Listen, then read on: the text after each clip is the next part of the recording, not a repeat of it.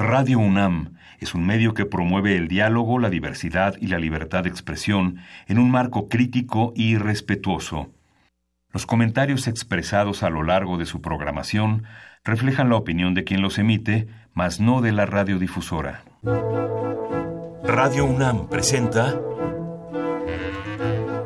Al compás de la letra. Al compás de la letra. Un programa conducido por María Ángeles Comezaña.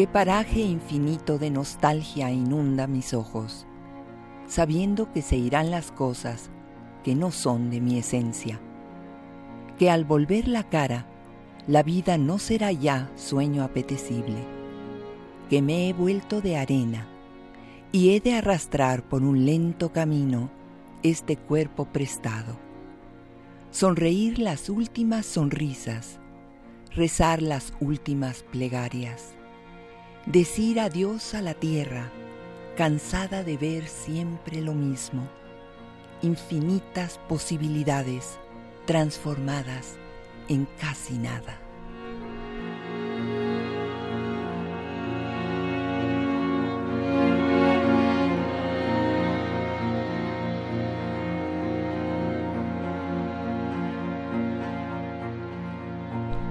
Muy buenas tardes queridos amigos, eh, otro jueves de poesía, eh, nos parece que no va a llegar el jueves, no va a, no va a llegar el jueves y llega, y llega a la tarde y llegan las jacarandas y las calles con esta alfombra eh, color lila que verdaderamente es, yo, yo considero que ese sí es un milagro en esta ciudad tan terriblemente contaminada, que de pronto florezcan y nos digan aquí hay belleza.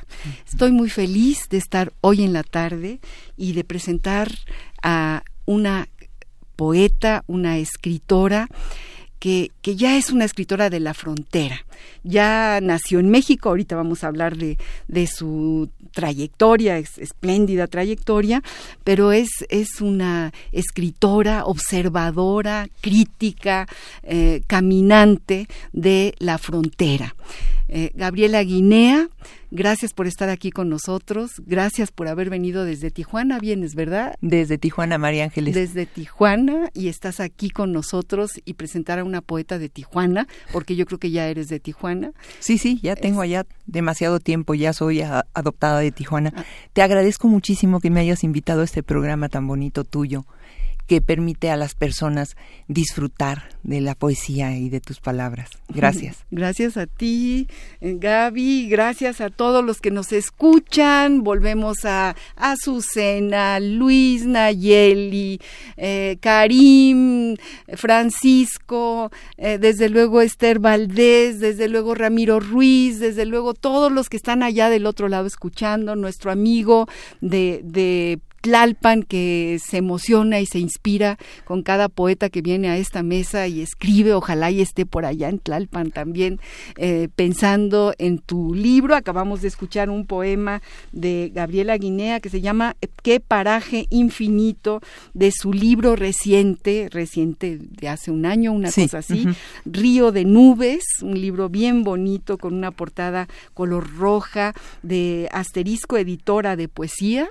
Eh, luego nos platicas de la editora, de todo lo que haces en la frontera. Y ella es una enorme promotora cultural, una mujer con una sensibilidad fuera de serie, ya la van a conocer. Los teléfonos en cabina para todos los que quieran llamarnos, 5523-5412, 5523-7682, Facebook Radio UNAM, Twitter arroba Radio UNAM ya saben que para nosotros es muy importante eh, su llamada, el saber que están allá, que están escuchando, que algo, a, algo les suena la palabra poética, que son compañeros del mismo viaje. Así que bueno, pues ojalá y nos llamen. Y bueno, voy a, voy a leer rápidamente algunas eh, notas de la semblanza de nuestra querida Gabriela Guinea, que está hoy aquí con nosotros.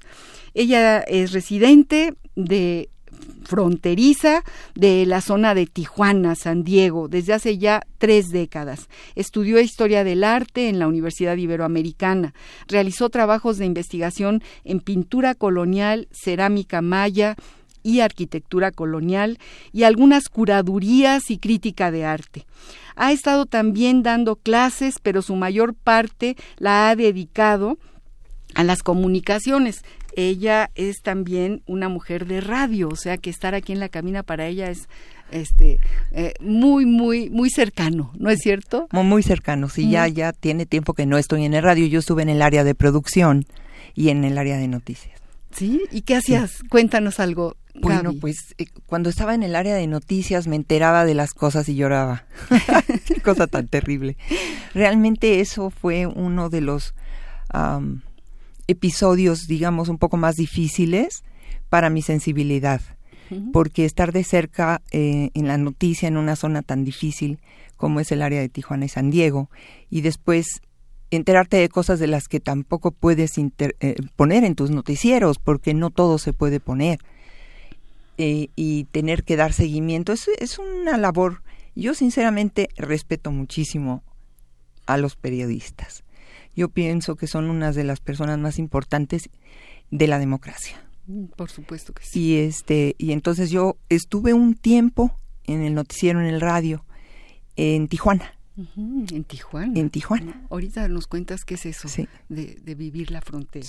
Bueno, continuamos por 17 años, dice su semblanza, trabajó en Radio Latina en Tijuana, en el departamento, como nos acaba de decir, de noticias y después en San Diego, haciéndose cargo de producciones comerciales, entrevistas, etcétera. Fue la voz femenina en español de excelencia, uno, una estación de música clásica que ahora se escucha solo por internet y en la cual todavía se escucha la voz de Gabriela Guinea. Ha escrito poesía desde que era preadolescente, pero fue para ella un acto solitario, nos dice su semblanza, sí, de sanidad mental. sí. siempre decimos que es sanadora la poesía. Sí, es cura, es curandera, ¿no? Sí, sí, para mí realmente yo no, ni siquiera iba yo a grupos de poesía, yo no iba a talleres. No, era, era demasiado doloroso. Para mí sí realmente ha sido una balsa. Sí. Es que yo creo que por eso es importante escribir, porque sirve, porque no sirve para nada, pero justamente eh, esa no servidumbre en el, en el momento histórico que vivimos, ¿no? y que la servidumbre es algo tan horrendo, eh, eh, es un bálsamo. La poesía es nos permite soñar, nos permite construir espejos, nos permite entender quiénes somos, en fin, ¿no? Bueno, y para Gabriela Guinea, con una pasión que yo he visto pocas veces en entre las poetas que tanto quiero, las mujeres que escriben poesía que, que yo tanto quiero. La pasión de Gabriela Guinea es verdaderamente eh, muy especial, muy única, muy única. Bueno, eh, estudió también eh, una maestría en, en, literatura, eh, estudió un año de, la maestría, un año, de la maestría, pero se tuvo que ir a la frontera y entonces no pudo concluir su maestría. Actualmente es cofundadora del proyecto Mariposa, una casa para artistas en Tijuana que tiene como objeto reanimar una zona que se había dedicado al turismo local y al cruce de inmigrantes. Bueno, eso tiene que ser eh, un, es fuente de historias. Sí, es, es bárbaro. Vivir en la frontera es bárbaro. son contrastes importantísimos y muy, muy interesantes todos los días. Son revaloraciones de lo que es el ser humano, lo que es la cultura, la economía. Es realmente una zona muy interesante. ¿Y cómo se vive la frontera? ¿Cómo, ¿Cuál es esa atmósfera? Mira, es que es, es, es, un caleidoscopio, en realidad. Tiene tantas facetas y es, son cambios constantes. La gente de la frontera es gente mucho más abierta que la del centro, así la he vivido yo. Y este, gente muy interesada que siguen desarrollando sus intereses, sus amores, a pesar de todo lo que pasa a su alrededor. Y, y siguen adelante. Y los contrastes con los con la política, con la economía que desde el centro nos cambian sin tomar en cuenta en realidad las condiciones locales. La gente que trabaja ahí en, en, la agricultura, por ejemplo, en un lugar donde casi no hay agua. Este, son, es una problemática muy, muy compleja de una ciudad muy alejada del, del centro de la República, que sin embargo sigue siendo México. Claro. Realmente eso es México enfrente de los Estados Unidos. Entonces tenemos los amigos sensibles del lado de California, de otros lugares también, pero sobre todo de California, son los que han extendido la mano ya por mucho tiempo para tratar de ayudarnos cuando nosotros hemos necesitado. Y esto es a nivel personal, no tiene nada que ver con los gobiernos. Es, son, son zonas en donde realmente la frontera es una línea divisoria que es falsa, que no debería de existir, porque la gente, la más humana, la más cariñosa, estamos unidos como si fuéramos una misma familia. Claro. Este, claro, vienen los otros los que representan a los intereses, eh, a la política, y son los que traen otra filosofía y tratan de poner las fronteras muy rígidas, etcétera, y entonces tenemos nosotros que estar luchando, claro. ¿no? Para vencer esa, esa línea. Y yo traigo por ahí el, el último anuario de poesía de San Diego, y de ahí te, me gustaría leerte después, si hay tiempo, un par de poemas de, un, de dos muchachos este, de aquella zona eh, que hablan precisamente de... ¿Por qué no los lees ¿Los ahorita, leo ahora? ya que estamos bien, hablando de la bien. frontera? Léelos, claro que sí. ¿Y ellos trabajan en este centro cultural tuyo o, No, mira, o esta, este esta casa es, esta es una casa de artistas que realmente tiene algunos estudios en donde los artistas se quedan este, por residencias cortas o largas para hacer lo que tengan que hacer de sus, de sus especialidades artísticas. Les interesa a la mayoría de los que están ahí, pues precisamente el contraste de la frontera, la riqueza cultural, porque en Tijuana hay mucha gente que escribe, que pinta, hay mucha mucho gente. talento. Y jóvenes. Y jóvenes, joven, sí, hay que cosas- incluso es muy muchos jóvenes del centro que se han ido a la frontera. Sí, sí. que es como sí. un imán, Es algo... como un cuestionamiento más profundo, ¿no? Es un lugar que te permite eso, esos contrastes con los que vives todos los días. Y este, y estos muchachos, no, pues trabajan en diferentes lugares. Y, y tienes, cada quien tiene su vida desarrollada en diferentes este zonas, áreas de interés, incluso economía, niveles económicos, edades, pero es gente toda interesada en este devenir este poético en esta zona fronteriza y eso es lo que los hace ser parte del anuario. Claro. ¿Mm? ¿Y ese anuario tú lo editaste? No, este anuario lo edita este, fíjate, desde el 2010. No, yo yo soy invitada, soy una de las poetas que a mí me han publicado en este anuario. Pero este la la editora ahora se llama Olga García y este tienen desde el 2010 publicándolo. La primera vez era nada más en inglés. A partir del 11 empieza a tener una sección en español y a partir del 12 ya tiene un libro separado en español. Entonces lo que hacemos es que, digo hacemos porque pues yo soy parte del grupo, pero los poemas que van a, a entrar en el libro, está el poema en inglés, digo en español y, y se traduce al inglés o viceversa. Fantástico, fantástico. Hay un, me, me recuerda a, un, a una editorial en Nueva York que empezó con un libro que se llama De Nesa York a Nueva York. ¿no? Entonces un Ajá. poco es muy interesante todo lo que se cocina Ajá. en este en este mundo. Léenos Sí, esos Te poemas. voy a leer el poema. La editorial es Oak Press y el editor se llama William Harding, el editor en jefe. Bueno, este es un poema de Martín Camps. Se titula HSPB 101. Intervención poética de la propuesta para construir un muro. Mi muro tiene la forma de un arco, con un punto de encuentro en la punta, para ver desde allí los atardeceres sobre el desierto, las tormentas de arena y las rodadoras. El diseño permite que la gente hable, tome agua bajo el sol cruel. Mi cuerpo es un ladrillo, un ladrillo políticamente contencioso. Soy una losa de una pared. Me han juzgado por nacionalidad y etnia. Nací en Tijuana y viví muchos años en Ciudad Juárez. Nací antes de las vallas fronterizas que dividen las olas en el océano. Construí una cerca de madera una vez, seis pies de alto, en Stockton, California, para mantener las latas de cerveza fuera de mi patio. ¿Buenas vallas hacen buenos vecinos? Una pared de 30 pies sería una declaración, un monumento al odio, una pared de tormentos. Apilé siete rocas cerca del río Bravo en Ciudad Juárez. Para llegar, manejé a través de Anapra, un camino de tierra, tres borrachos tropezando en el camino y algunos niños jugando a trepar la valla. Crucé las ruinas de la pobreza, la corrupción y la desesperación, bajo 45 grados centígrados. Los riesgos del proyecto serán las sombras alargadas de la pared, la forma en que el aire hará caso omiso de la estructura y los lamentos de las plantas rodadoras atoradas en las esquinas. Los coyotes, los verdaderos, tendrán que contratar a un falso coyote para cruzar. Las hormigas no tendrán problemas para escalar la pared y alcanzar una migaja de pan. Los migrantes encontrarán este muro como un lugar de descanso en su viaje, una banca carísima, una larga cripta gris para el espíritu de la humanidad. Migración, mitigación. ¡Ay, qué, poema! ¿Qué tal? ¡Qué poema! ¡Qué Estos muchachos ¿Cómo que se están llama este hombre? ahora se llama Martín Mar- Camps. Martín Camps, le mandamos un abrazo enorme.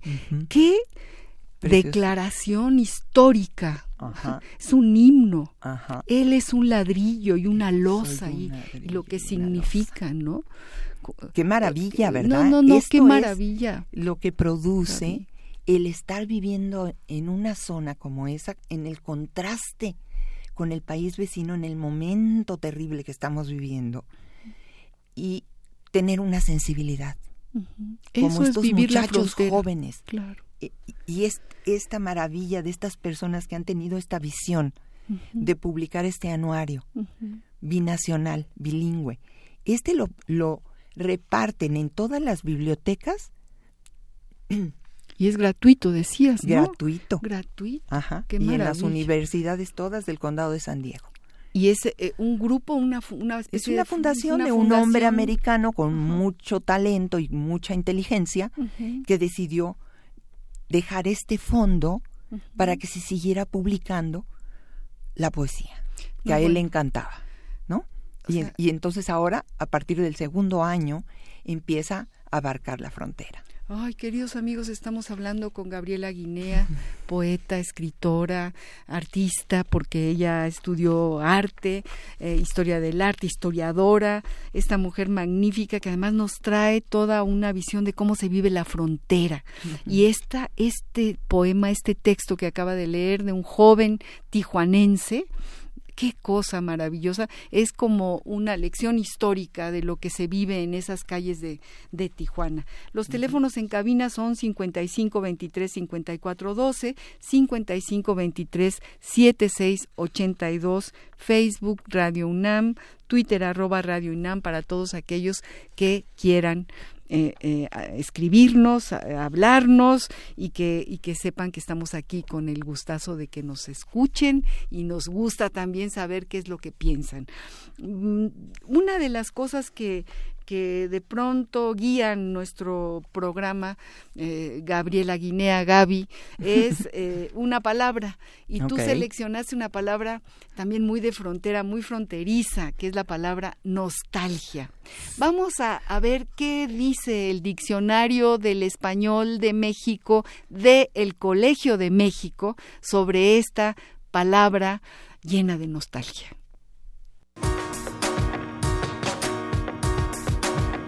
La ruta de la palabra.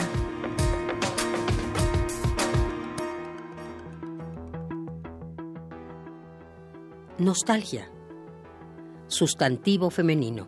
Sentimiento de tristeza que produce en uno la falta de algo o de alguien muy querido, que está lejos o ya no se tiene, unido al deseo de estar junto a él o de recuperarlo.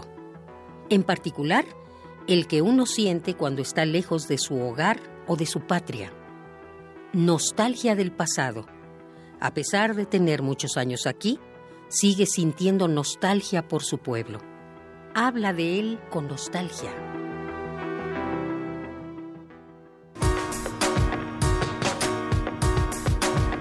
La ruta de la palabra.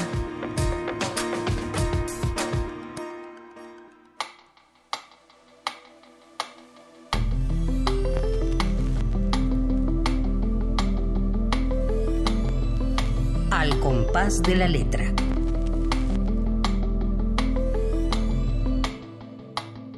Queridos amigos, estamos aquí platicando con Gabriela Guinea sobre la nostalgia. Acabamos de escuchar esto que dice el Diccionario del Español de México del Colegio de México sobre esta palabra que tiene que ver con la morriña gallega, tiene que ver con la saudade brasileña, eh, tiene que ver por qué la nostalgia, Gaby. No sé, yo creo que es una de las sensaciones que me han acompañado toda mi vida, desde la juventud. Quizá porque mis abuelos vinieron de, de España y de alguna manera me pasaron esos recuerdos de su de su tierra y de cómo se hablaba y de cómo iban los hombres al mar y que las mujeres quedaban vestidas de negro en la orilla de la playa esperando por ellos y las emociones que siente la gente que te quiere cuando tú eres pequeña te enseñan también a sentir, te enseñan también a vivir, ¿no? Y este yo pienso que un poco esta ah, característica eh, de haber nacido nieta de gallegos y de esta zona tan, tan rica también en, en, literatura de un de una maravilla porque también es Portugal es una zona también que es de una emotividad a flor de piel muy rica muy uh, amable. Es que como que hay un paisaje que también se dibuja en el alma de la gente. esa bruma, ese llover nueve meses al año, esa lluviecita primero muy pequeña, así como, como, como que llega de puntitas por los caminos gallegos, y eso nos une a Gabriela Guinea y a mí, nos une muchísimo desde hace muchísimos años, el ser eh, de esta, de esta, digamos, estirpe, de esta piel gallega, que tiene que ver justo, justo con la nostalgia y, y con la morriña, que, que es, podría ser una manera de traducirla en gallego.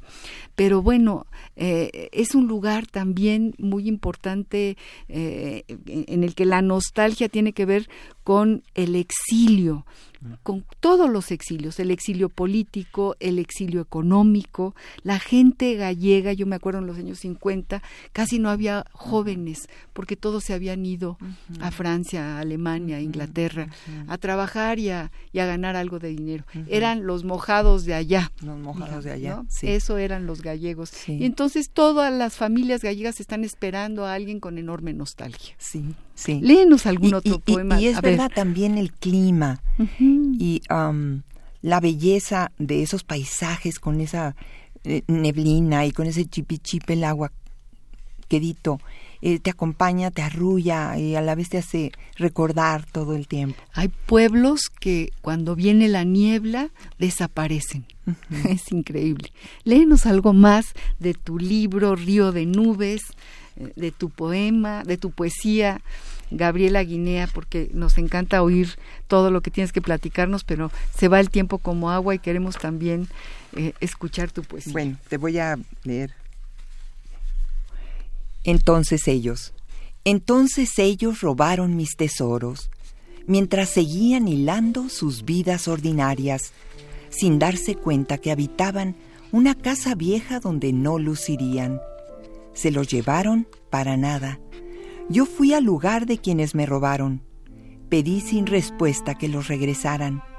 Perfumes, conchas, cestas tejidas de paja, hojas de lapislázuli con aplicaciones de agua.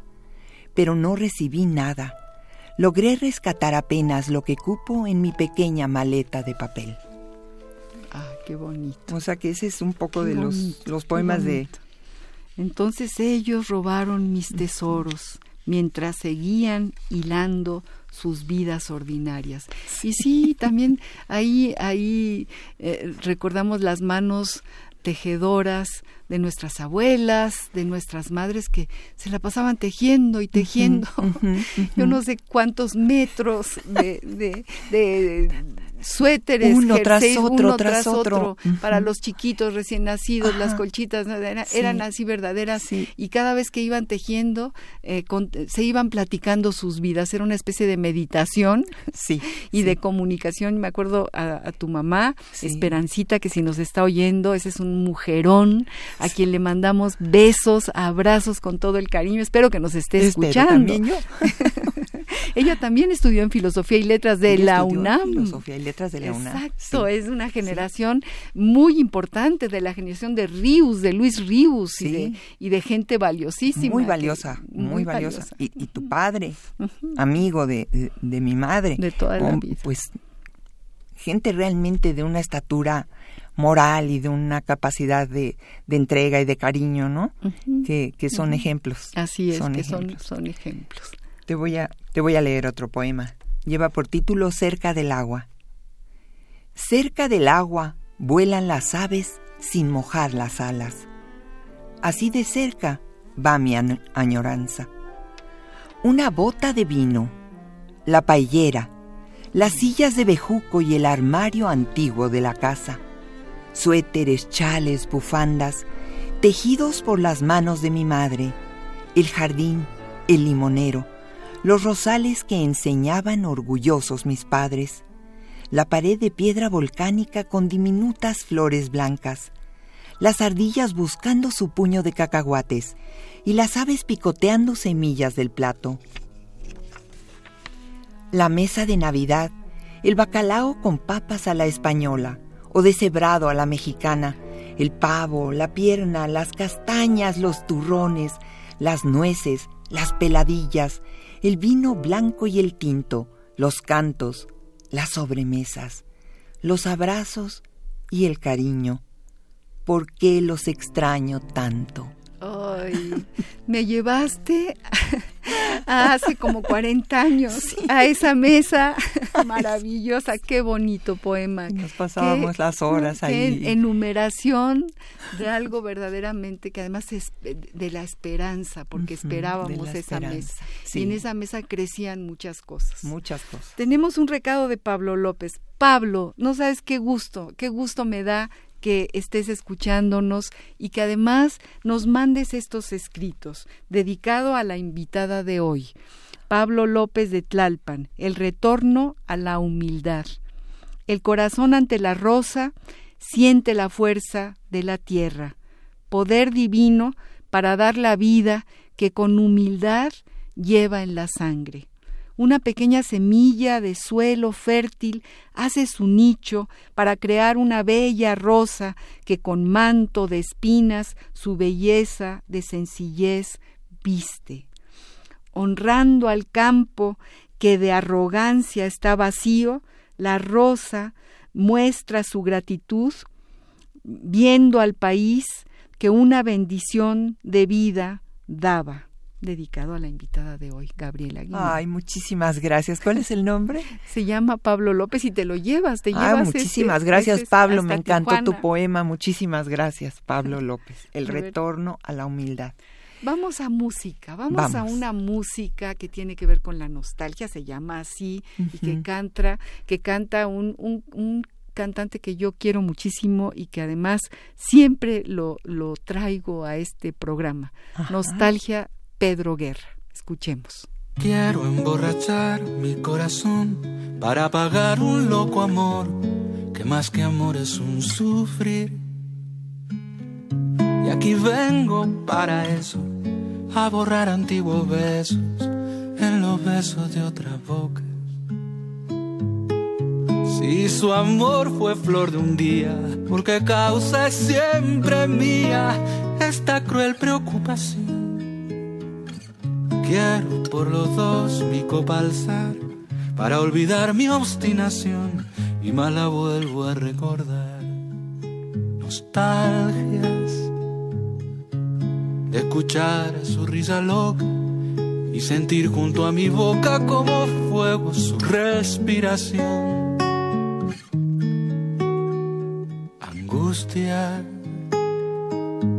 Sentirme abandonado y pensar que otro a su lado pronto, pronto le hablará de amor. Hermano, yo no quiero rebajarme, ni pedirle, ni llorarle, ni decirle que no puedo más vivir. Desde mi triste soledad veré caer las hojas muertas de mi juventud.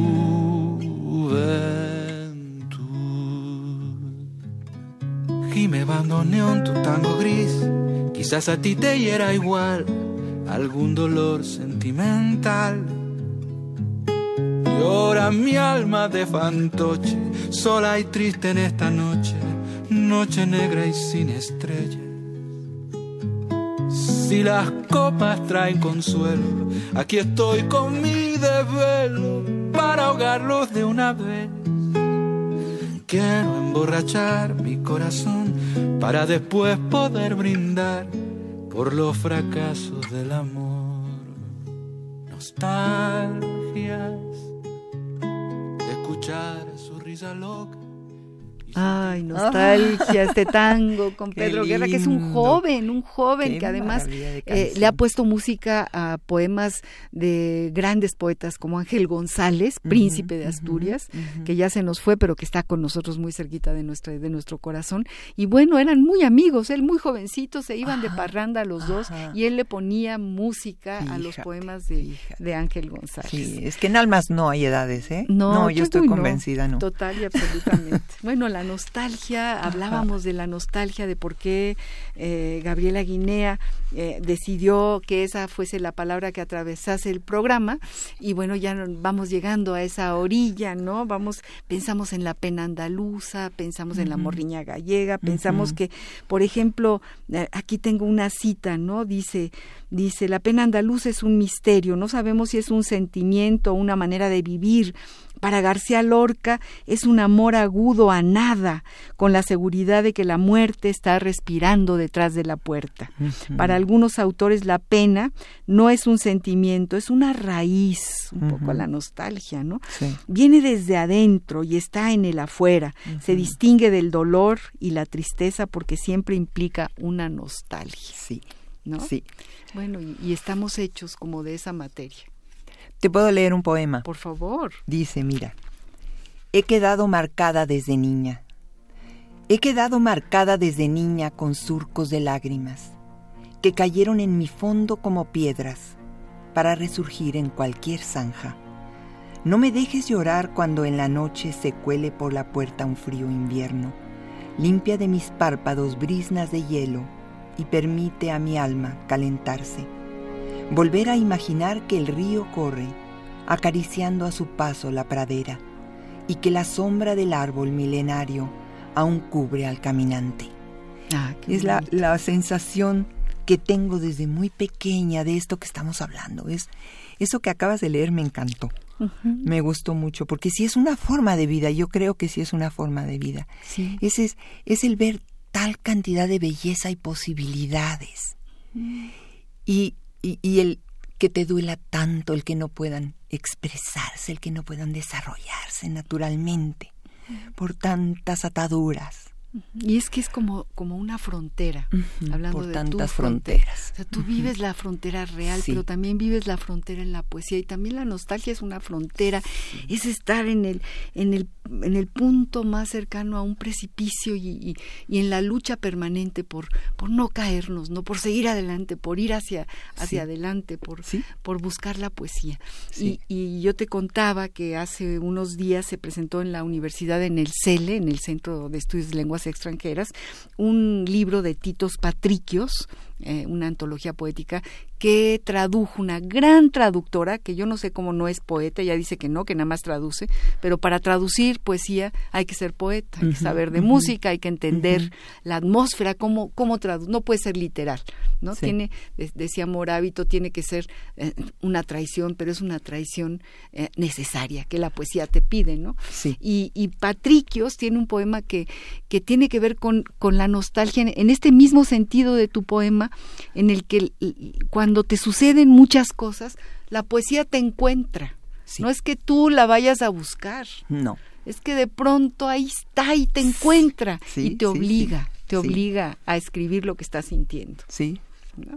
Titos Patricios, escriban este nombre porque vale mucho la pena. Es un libro que acaba de, publicar la, la, UNAM y que seguramente estará ya muy pronto en todas las librerías. Y de verdad la poesía griega también, qué cosa, ¿no? Qué cosa tan impresionante. Dice, por ejemplo, ahí les voy a, les voy a leer un, un cachito, dice, la poesía te encuentra. Ahí donde te preguntas por cosas que enfrentas por vez primera, por cosas mil veces dichas que ya pasaron, por cosas que sorprenden aunque sean cotidianas, por cosas que afirmabas que nunca habrían de pasar y ahora suceden frente a tus ojos, por otras que se repiten con mínimas variantes, por cosas que se venden cuando alcanzan el precio de oferta, por cosas que se pudrieron con el paso del tiempo, o que estaban podridas desde el principio sin que las vieras, ahí donde te preguntas por cosas que pudiste hacer, por cosas serias o banales que arriesgaron tu vida, por cosas importantes que comprendiste después, por cosas que temiste y, evitaste asumir, ahí la poesía te encuentras. Entonces es como eh, con un bisturí, abre, abre todo, todo un horizonte. ¿Cómo escribes, Gaby? ¿Cómo yo, escribes? Yo estoy de acuerdo con esa traductora y la entiendo perfectamente. A mí si tú me dices, y a veces cuando me dices que yo soy poeta, siento que me queda muy grande la palabra, María Ángeles, tengo que serte honesta. Yo he escrito siempre toda mi vida, pero no me, no me llego a calificar como poeta. Te voy a leer un pequeño poema no escribo para los eruditos. ese te va, te va a contestar mejor. Ya lo conozco, ese me encanta. No escribo para los eruditos, ni escribo para los que saben. Escribo porque tengo que escribir, porque no hay otra forma de existencia, porque este camino me eligió a mí.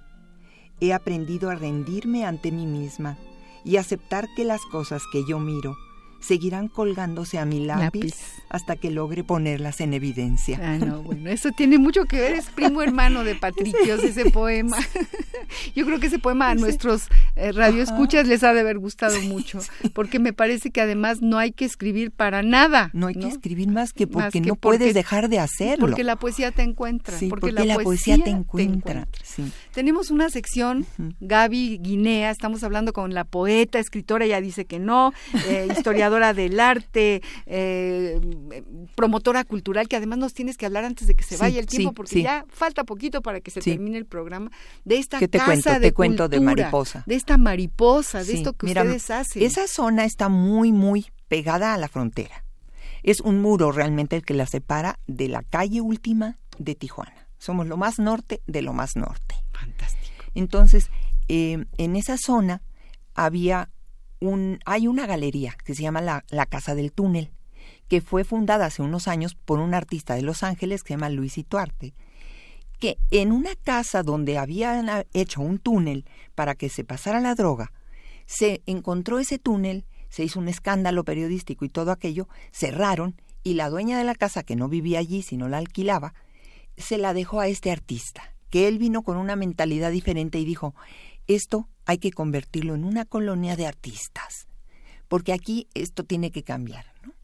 Entonces yo era amiga de este hombre porque formaba yo parte de un mismo círculo de críticos que nos llamábamos el FOCUC, críticos culturales, y por aquel entonces las personas que ocupaban ese edificio, que era un hotel, se van y abandonan el hotel.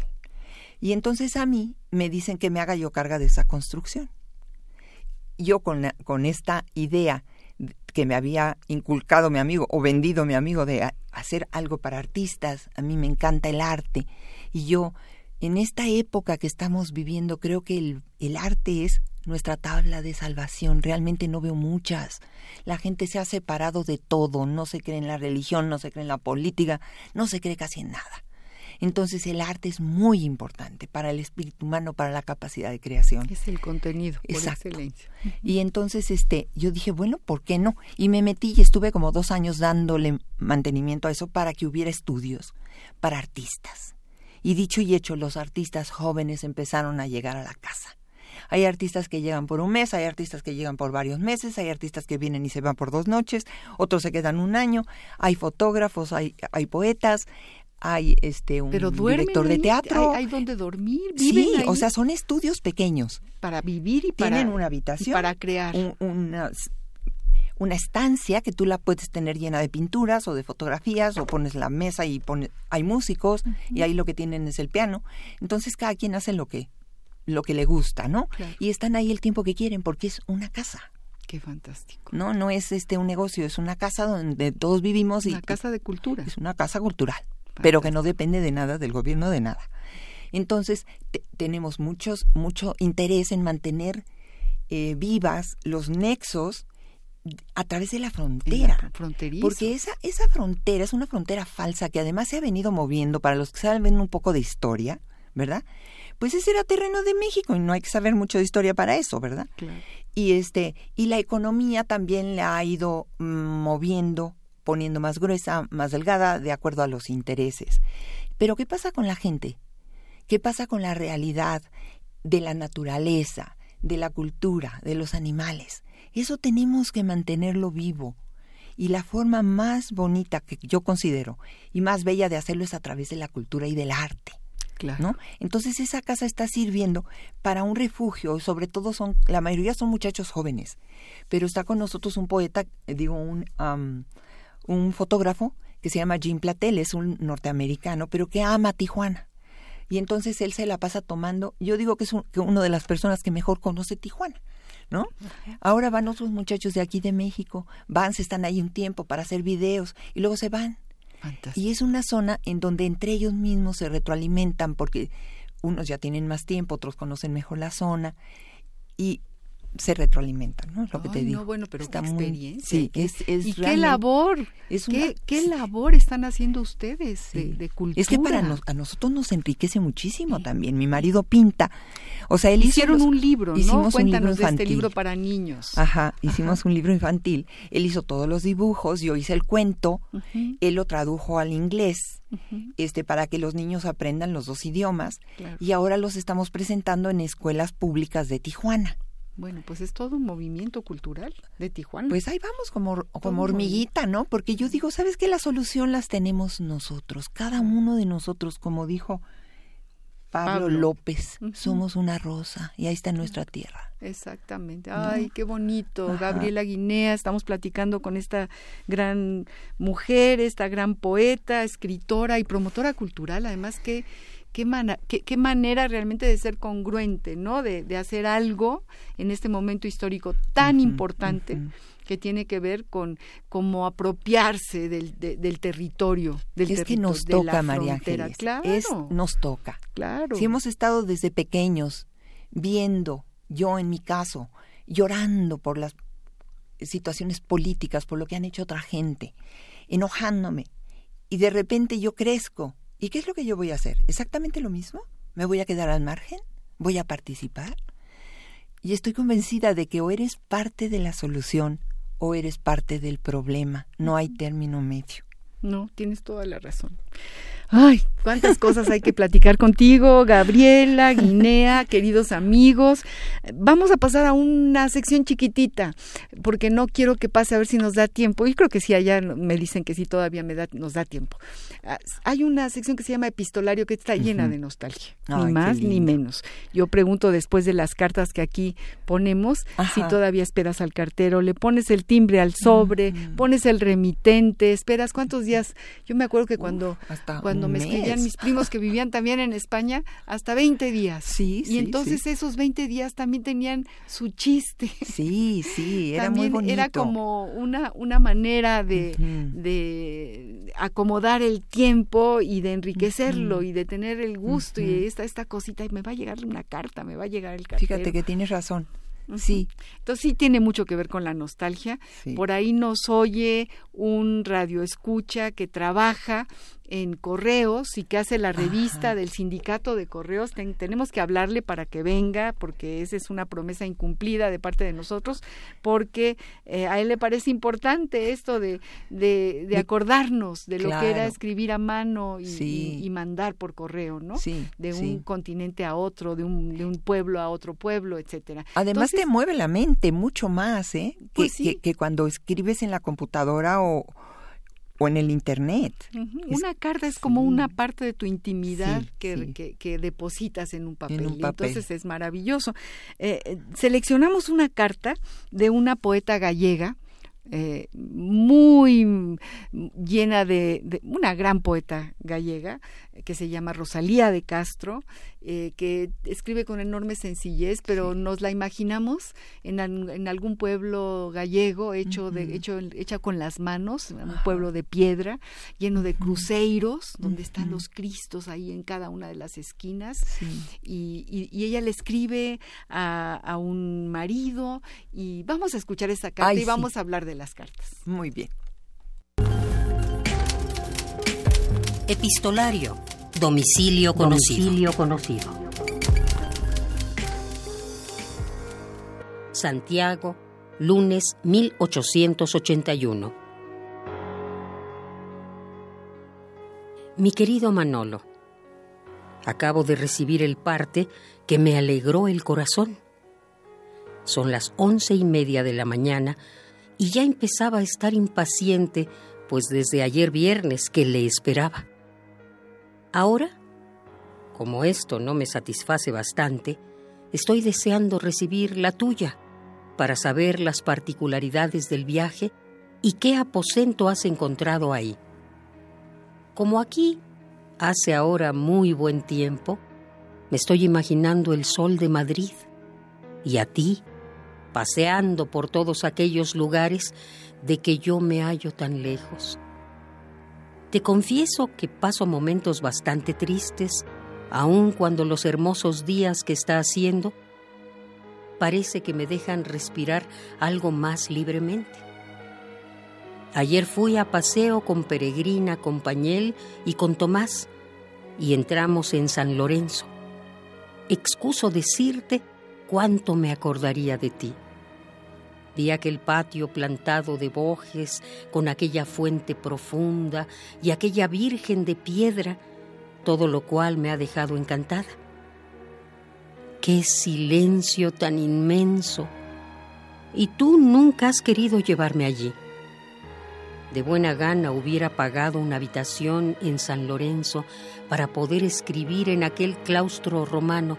Es imposible que no saliese una cosa buena. En el claustro de Conjo no se retrata un olvido tan completo como el de San Lorenzo. No parece que han pasado por aquel convento 30 años de olvido, sino 30 siglos.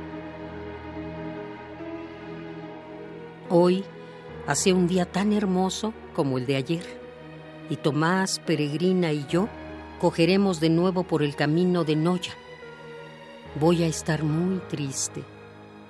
Cuando tú te vas, parece que me llevas la salud, pues vuelvo a hallarme sin apetencia y hago malísimas digestiones. Si sigo así, voy a enflaquecer. Pero ya pasará. Te remito esa carta para que la contestes de palabra. Recibe mi corazón. Rosalía, la niña buena. Rosalía de Castro.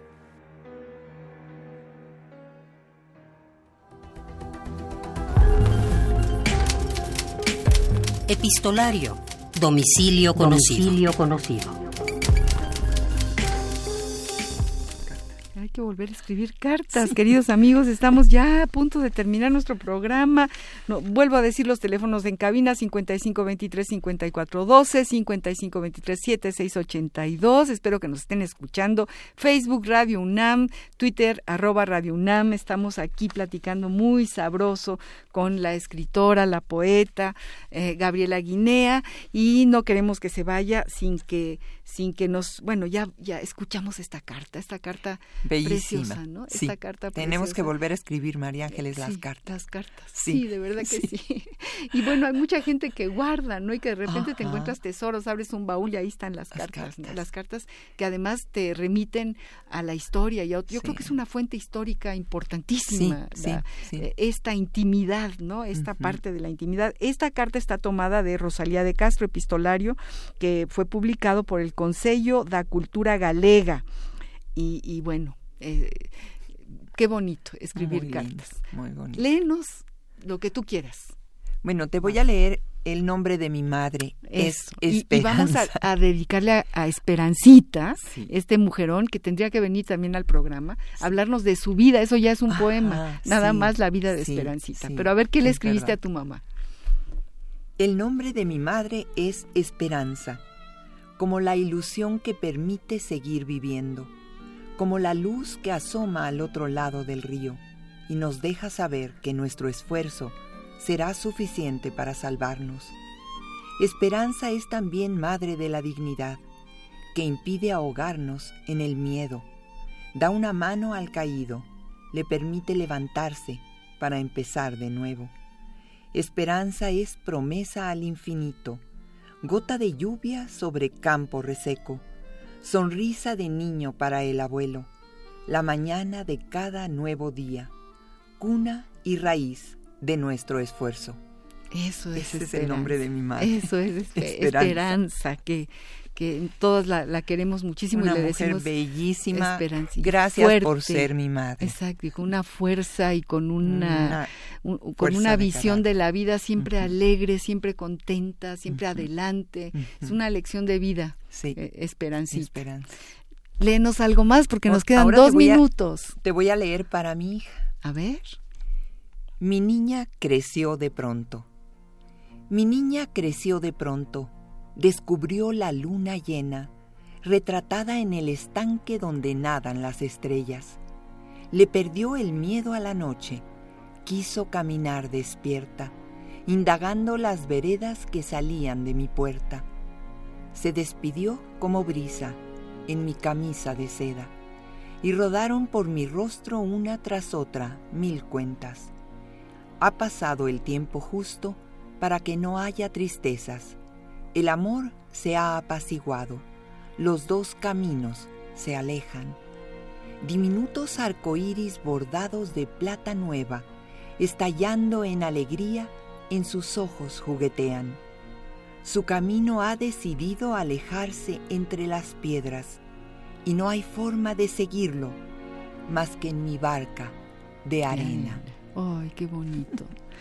Gabriela Guinea, no sabes cómo te agradezco que hayas venido desde Ay, Tijuana aquí a Radio UNAM, a este programa. Muchas me, gracias. me llenas de, de emoción, de recuerdos, de alegría que estés aquí. Qué bonito poema a tu madre, a tu hija, que conozco muy bien y que a las dos y que quiero mucho, como a toda tu familia. Igualmente. Y bueno, este libro, eh, Río de Nubes, no sé si, si se pueda conseguir en México, si esté en alguna página de internet que tú tengas, si tengas poemas colgados de internet para que nuestros radioescuchas puedan regresar a ellos y leerte. Fíjate que no, el, eh, si pueden, si quieren, si les interesa, en el sitio de Mariposa, pues en el Facebook de Mariposa me pueden contactar. que es como Es eh, Mariposa. mariposa. Sí, Casa Mariposa. Casa Mariposa, pues sería interesantísimo, además para que Sí. sepan lo que es Casa Mariposa. Supongo que ahí habrá toda una serie de... Y este de- es, es casi nuevo porque yo no estaba manejando eso, Ajá, pero los muchachos me han ayudado y ya tenemos el, esa página. esa página de esa Facebook. página. Muy bien. Y este hemos tenido uno de los poetas que está con nosotros, un poeta del Salvador que se llama Manuel Luna.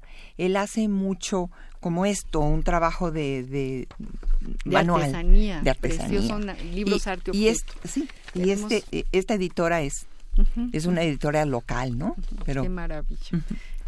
Tenemos que irnos. ok, María. Gaby Ángeles. querida, tenemos que irnos. Despedimos con mucho cariño a Agustín Mulia en los controles técnicos, a Rocío García en la producción del programa, a todos nuestros radioescuchas, saben que son nuestra razón de estar aquí.